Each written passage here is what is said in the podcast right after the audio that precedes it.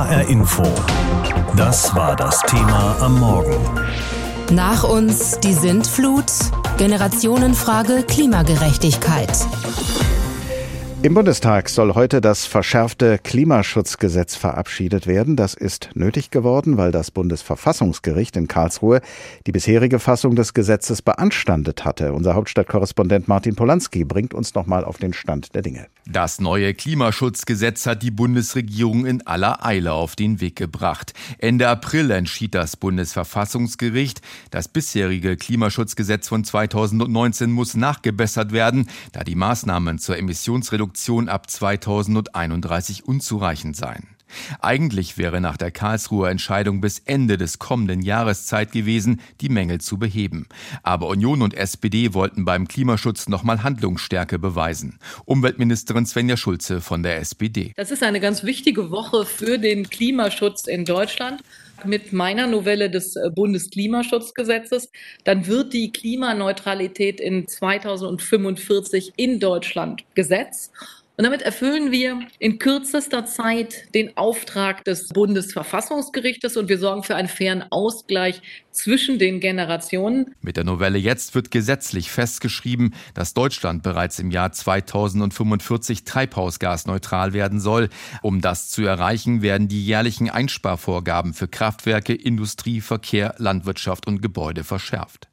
Und nach langem Gezerre hat sich die Bundesregierung auch auf einige Sofortmaßnahmen verständigt, etwa zusätzliche Windräder und Solaranlagen im kommenden Jahr und vereinfachtes Repowering, bei dem alte Windräder durch neue und höhere ersetzt werden. Zudem hat die Bundesregierung ein 8 Milliarden Euro Investitionsprogramm auf den Weg gebracht, um die Energiewende zu beschleunigen. Die Unionsumweltexpertin Anja Weisgerber von der CSU. Wir wollen die Bürger dabei mitnehmen. Wir wollen für Klimaschutz begeistern. Deswegen setzen wir auf die Förderung von Umwelttechnologien. Und wir wollen verhindern, dass es eine Verlagerung von Arbeitsplätzen durch zu strenge Klimaschutzvorgaben gibt. Das haben wir auch in der Einigung erreicht. Manche in der Union und der SPD haben Sorge, dass die Begeisterung für den Klimaschutz bei Wählerinnen und Wählern nachlassen könnte, sobald es konkret und kostspielig wird. Daher hat die SPD Pläne der Union blockiert, den seit Jahresbeginn geltenden CO2-Preis für Sprit, Heizöl und Erdgas schneller anzuheben. Gleichzeitig bleiben die CO2-Kosten für das Heizen ganz bei den Mietern. Die Union wollte die Vermieter nicht zusätzlich belasten. Und CDU, CSU haben die SPD-Pläne für einen deutlich schnelleren Ausbau der erneuerbaren Energien blockiert. Kritik vom Umweltexperten der Grünen Oliver Kriescher. Also das, was wir jetzt zum Ende der Wahlperiode erleben, ist das, was wir vier Jahre lang erlebt haben. Wir haben äh, Verständigungen in äh, kleinsten Details, äh, die in der Sache kaum etwas bewirken. Und bei den großen Maßnahmen, wie beispielsweise Kohleausstieg, wie beispielsweise Gebäudesanierung, wie beim Thema Verbrenner aus, da gibt es überhaupt keinen Fortschritt. Mit der Regierungsmehrheit von Union und SPD durfte das verschärfte Klimaschutzgesetz heute den Bundestag passieren. Die jetzige jetzige Bundesregierung muss die neuen Klimaziele nicht mehr erreichen. Dafür werden künftige Regierungen gebunden an das Ziel der Treibhausgasneutralität im Jahr 2045. Klima- und Umweltschutz stehen bei vielen Menschen weit oben auf ihrer persönlichen Werteliste. Verbraucher schränken deshalb ihren Fleischkonsum ein, kaufen sich ein Elektroauto oder fahren gleich mit dem Fahrrad. Aber was bedeutet der Anspruch, klima- und umweltgerecht zu leben für den Alltag? Kann man die hehren Ziele überhaupt eins zu eins umsetzen? Und gibt es da vielleicht auch verschiedene Sichtweisen, je nach Alter der Familienmitglieder? Unsere Reporterin Eva Maria Rössler beschreibt ihren ganz persönlichen Familienalltag. Sohnemann Levin, Tochter Luca und Mama ich bei unserem typischen Montagsessen. Käsetortellini mit frischer Tomatensauce und Salat. Früher hätte es Maultaschen gegeben, aber die sind ja bekanntlicherweise mit Schwein gefüllt. Und vermutlich nicht mit hochwertigem Biofleisch vom klimafreundlichen Bauernhof. Und deshalb gibt es seit Ewigkeiten keine Maultaschen mehr. Und Levin findet das als Zwölfjähriger auch gut so. Äh, weil ich einfach die Tiere damit schützen möchte. Sind zwar zum Essen da, aber wir, wir Menschen verbrauchen das in so unmesslichen Mengen, dieses Fleisch. Weil dadurch sehr viel äh, auch Futter gebraucht wird, Billigfutter, das auch wieder hergestellt werden muss und so. Das verbraucht ja auch wieder CO2 in die ganzen Gerätschaften und so. Also Das tut auch den Tieren nicht gut, sowas. Deshalb gibt es jetzt nur noch am Wochenende Fleisch aus der Biometzgerei. Öfters kann sich das ja eine Familie auch kaum leisten. Unsere Essgepflogenheiten haben sich sowieso seit einigen Monaten sehr verändert. So sehr wir alle zum Beispiel Nutella liebten, Luca hat es mit ihren neun Jahren vom Speiseplan gestrichen. Weil Nutella mit Palmöl ist und äh, dafür werden so Urwälder kaputt gemacht und Affen getötet. Deswegen verzichten wir auf Palmöl. Ja, es ist zwar lecker, aber umweltschädlich. Und Levin schiebt hinterher. Man muss verzichten können. Palmölprodukte sind also aus dem Röslerschen Haushalt verbannt. Was gar nicht so leicht ist, denn wer sich mal die Zutatenlisten in den Supermarktregalen wirklich durchliest, der weiß, Palmöl ist in so vielen Produkten enthalten. Das ist so, wie wenn man keine Made-in-China-Produkte mehr kauft. Unter anderem wegen der schlechten Klimabilanz. Also auch keine Made-in-China-Geschichten mehr im Hause Rösler. Manchmal gehen mir meine beiden Klimaschützer schon ein bisschen auf die Nerven. Kinder haben gern mal was so polizistenmäßig Pedantisches an sich. Naja, Fahrradfahren wäre halt schon besser, ne? Erstens, das trainiert. Zweitens, mehr umweltfreundlich. Dass du bei Stau nicht das Auto ausmachst und das macht eigentlich keiner. Dieses für die Haarglätter, die braucht man ja nicht so, das ist eher so stromverbrauchend. Oder du lässt auch manchmal das Licht einfach brennen. Also manchmal lässt die Mama den Kühlschrank auch offen stehen. Und das ist halt total umweltschädlich. Aha, am besten also nur noch Fahrrad fahren, noch plastikfreie einkaufen, immer das Licht ausschalten, alles nur noch Bio vom klimafreundlichen Bauernhof. Allein die Vorstellung stresst mich weil ich dann zum Beispiel nicht mehr schnell beim Supermarkt um die Ecke einkaufen gehen kann, sondern nur noch direkt beim Bauernhof oder im Biosupermarkt. Das kostet einfach mehr Geld und auch mehr Zeit. Aber letzten Endes haben Luca und Levin mit ihren neun und zwölf Jahren ja recht. Und ich finde ihre Haltung stark. Und Eltern können oder sollen ja auch von ihren Kindern lernen, nicht nur umgekehrt. Neun junge Menschen hatten in Karlsruhe geklagt gegen das bisherige Klimaschutzgesetz und das Bundesverfassungsgericht hat ihnen zu großen Teilen Recht gegeben. Das Klimaschutzgesetz, so wie es die Bundesregierung durch den Bundestag gebracht habe, sei unvereinbar mit den Grundrechten vor allem der jungen Generation, weil sie die Zeche zahlen müsste, wenn nicht schon jetzt deutlich mehr als geplant gegen den Klimawandel unternommen würde, so sinngemäß die Entscheidung aus Karlsruhe. Die politisch Verantwortlichen in Berlin mussten daraufhin nachbessern und das haben sie dann auch in beeindruckender Geschwindigkeit getan, sodass die Neufassung des Klimaschutzgesetzes heute im Bundestag zur Abstimmung vorliegt. Vor der Sendung habe ich mit Clara von Glasow gesprochen. Sie ist 26 Jahre alt, Juristin und Mitglied der Nichtregierungsorganisation Klimadelegation. Frau von Glasow, seit Jahren machen Sie und viele andere aus Ihrer Generation Druck auf die Politik bei den Fridays for Future Demonstrationen und bei anderen Gelegenheiten. Wenn nun der Bundestag heute ein verschärftes Klimaschutzgesetz beschließt, knallen dann bei Ihnen die Sektkorken?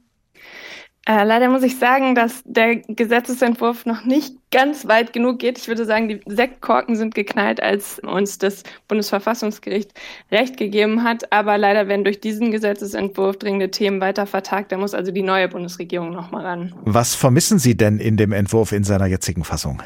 Einerseits müssen sehr viel höhere Ausbauziele für erneuerbare Energien ran auch sollte der Kohleausstieg sehr viel früher stattfinden und ähm, das ist nur, also Emissionsziele äh, wie da gesetzt sind, nur möglich, in, wenn im Energiesektor einiges geändert wird.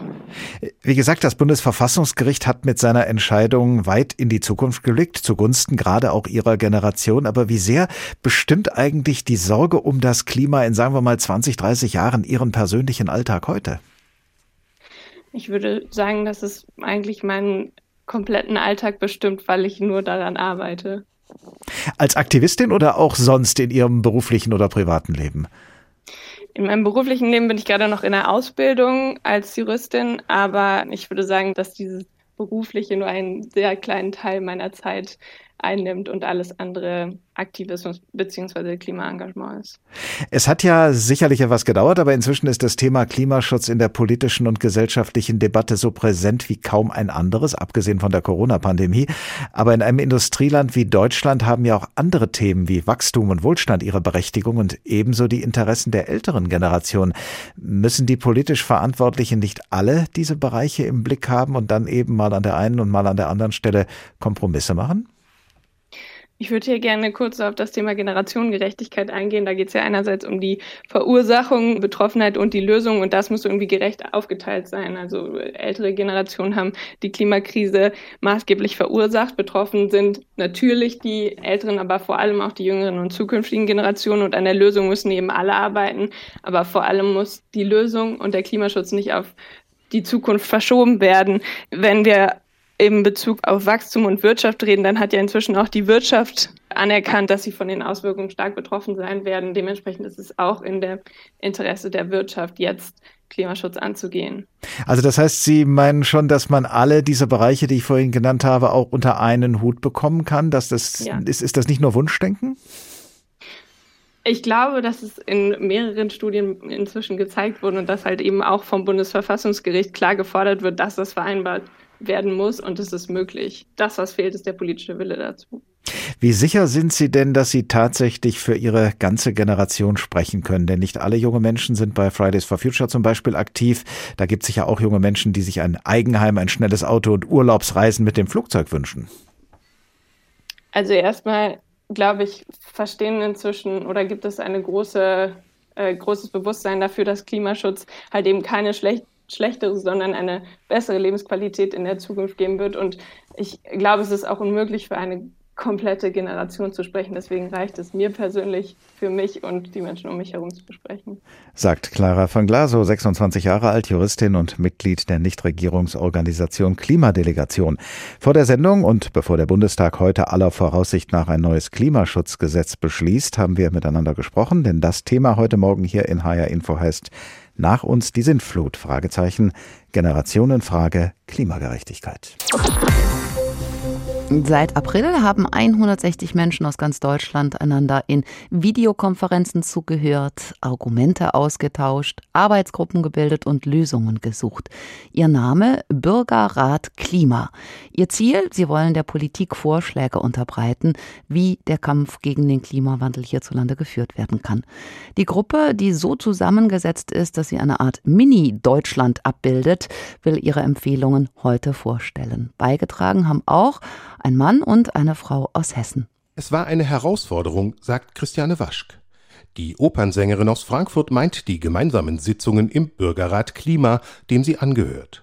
Immer wieder haben sich die Teilnehmerinnen und Teilnehmer in den vergangenen zweieinhalb Monaten online getroffen. Waschk findet, die Mühe habe sich gelohnt. Es ist äh, ganz spannend. Also man geht in den Diskurs und es ist absolut fruchtbar. Und auch durch die Generationen durch. Männer, Frauen, Jung, Alt, Studenten, Rentner, völlig wurscht. Jeder hat mitgemacht. Der Bürgerrat ist so zusammengestellt worden, dass er einen Querschnitt der deutschen Bevölkerung abbildet. Unter denen, die bereit waren teilzunehmen, entschied schließlich das Los. Aber wie kommen 160 Menschen, die die deutsche Gesellschaft in ihrer Vielfalt abbilden sollen, beim Reizthema Klimaschutz eigentlich auf einen gemeinsamen Nenner? Man muss es wollen, sagt Philipp Ruzicka. Auch der Elektrotechniker aus dem südhessischen Lampertheim hat sich und seine Positionen eingebracht. Natürlich gab es komplett konträre Ansichten aber unterm Strich, denke ich, haben wir schon auch die Möglichkeit wahrgenommen, das Ganze so gut wie möglich unter einen Hut zu bringen. In den Online-Konferenzen ging es vor allem darum, wie wir uns umweltschonend fortbewegen, wie die Energieversorgung der Zukunft aussehen soll oder wie wir uns so ernähren, dass es den Planeten nicht unzumutbar belastet. Da ging es natürlich auch mal kontrovers zu, berichtet Christiane Waschk. Wenn natürlich Forderungen kommen wie, alle müssen sofort aufhören, Fleisch zu konsumieren, ist klar, dass das nicht so mal ebenso machbar ist.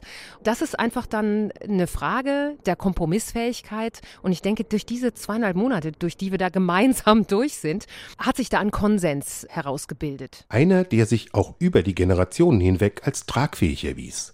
Die Jüngeren hätten hier und da einen Wissensvorsprung, sagt der 36-jährige Ruzicka. Es gab natürlich auch viel Verständnisfragen, wo die jüngere Generation, weil sie sich schon mehr damit beschäftigt hat, weiter ist. Aber jetzt so ein Alt gegen Jung habe ich jetzt so nicht empfunden. Christiane Waschk, die 53 ist, glaubt zu wissen, warum das so ist. Allen ist bewusst, dass es höchste Zeit ist, was fürs Klima, für die Welt, für unser Leben zu tun. Und ich hatte auch den Eindruck, dass die älteren Leute bemüht waren, der jungen Generation und der Zukunftsgeneration, die also noch gar nicht geboren sind, was zu hinterlassen, was lebenswert ist. Wolfgang Hetfleisch über die Arbeit des Bürgerrats Klima berichtet hat er für HR Info. Das Thema, es lautet heute Morgen, nach uns die Sintflut, Generationenfrage Klimagerechtigkeit.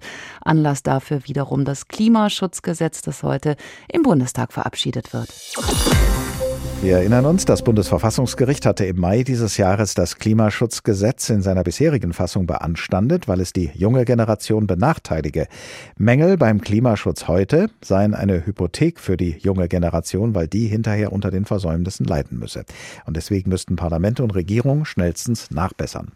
Daraufhin hat die Bundesregierung ein geändertes Klimaschutzgesetz entworfen und der Bundestag wird heute darüber abstimmen.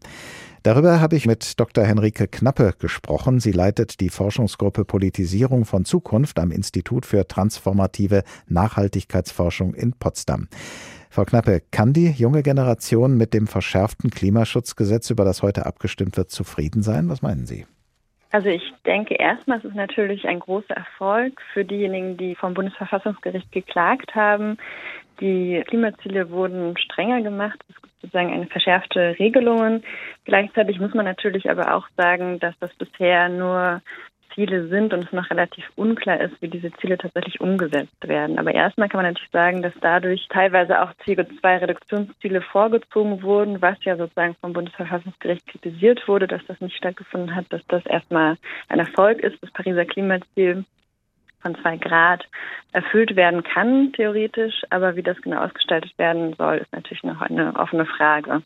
Wenn nun viele junge Leute, die sich mehr Klimaschutz wünschen, nicht zufrieden sind mit dem neuen Gesetz und sich nicht ausreichend wahrgenommen fühlen von der Politik, halten Sie es dann für möglich, dass sich Ihre Proteste auf der Straße verschärfen und dass sich viele junge Menschen vielleicht ganz von der Politik abwenden? Also ich denke, was wir jetzt in den letzten Jahren gesehen haben, allein in den letzten zwei Jahren, sind natürlich zwei sehr gegenteilige Bewegungen. Als erstes haben wir 2019 gesehen, dass Fridays for Future auf die Straße gegangen ist, dass sehr viele junge Menschen äh, mobilisiert wurden, an diesen Demonstrationen teilgenommen haben, teilweise auch wirklich sehr, sehr junge Menschen, also unter 18-jährige Schülerinnen und Schüler. Das war auch sozusagen eigentlich ein Novum. Und gleichzeitig sehen wir natürlich jetzt mit der Corona-Pandemie, dass einerseits natürlich Fridays for Future die Mobilisierungskraft etwas zum Erliegen gekommen ist und gleichzeitig wir sehen, dass äh, durch die Corona-Pandemie gerade diese Jugendlichen und jungen Erwachsenen natürlich auch sehr stark benachteiligt wurden und viele sozusagen Folgen der Corona-Pandemie-Politik natürlich auch zulasten der Jungen ging, was man ja auch in Umfragen sieht, zu einer großen Unzufriedenheit geführt hat. Deswegen ist das, glaube ich, jetzt eine große Frage, weil eine große Unzufriedenheit durch die Klimakrise jetzt nochmal verstärkt wird durch auch eine große Unzufriedenheit durch die Corona-Politik. Steckt eigentlich in dieser Generationenfrage Klimaschutz auch das Potenzial für einen Generationenkonflikt, weil die zukünftige Entwicklung des Klimas nicht alle Generationen gleichermaßen betrifft? Also ich denke schon, dass das Konfliktpotenzial auf jeden Fall hat. Dadurch, dass das jetzt gerade erst im Beginn ist natürlich, dass wir diesen Transformationspfad sozusagen beginnen, eine verschärftere Klimaschutzpolitik anfangen müssen, ist das natürlich jetzt schwer abzusehen, wie die Konfliktlinien laufen. Ich denke, dass es entlang von Generationen auf jeden Fall läuft. Das ist natürlich einfach dadurch vorhersehbar, dass jetzt die Frage ist, wer sozusagen die größten Kosten der CO2-Reduktion schultern muss, wie weit das sozusagen noch in die Zukunft dann doch verlagert wird oder nicht. Gleichzeitig kann man natürlich sehen, dass sich das auch mit anderen Gerechtigkeitsfragen verschränkt, also auch mit sozialen Fragen, aber auch mit Fragen globaler Gerechtigkeit. Sagt Dr. Henrike Knappe. Sie leitet die Forschungsgruppe Politisierung von Zukunft am Institut für transformative Nachhaltigkeitsforschung in Potsdam. Und gesprochen haben wir vor etwa einer Stunde über das Thema heute Morgen hier in HR Info. Nach uns die Sintflut, Generationenfrage, Klimagerechtigkeit. HR Info. Das Thema. Wer es hört, hat mehr zu sagen.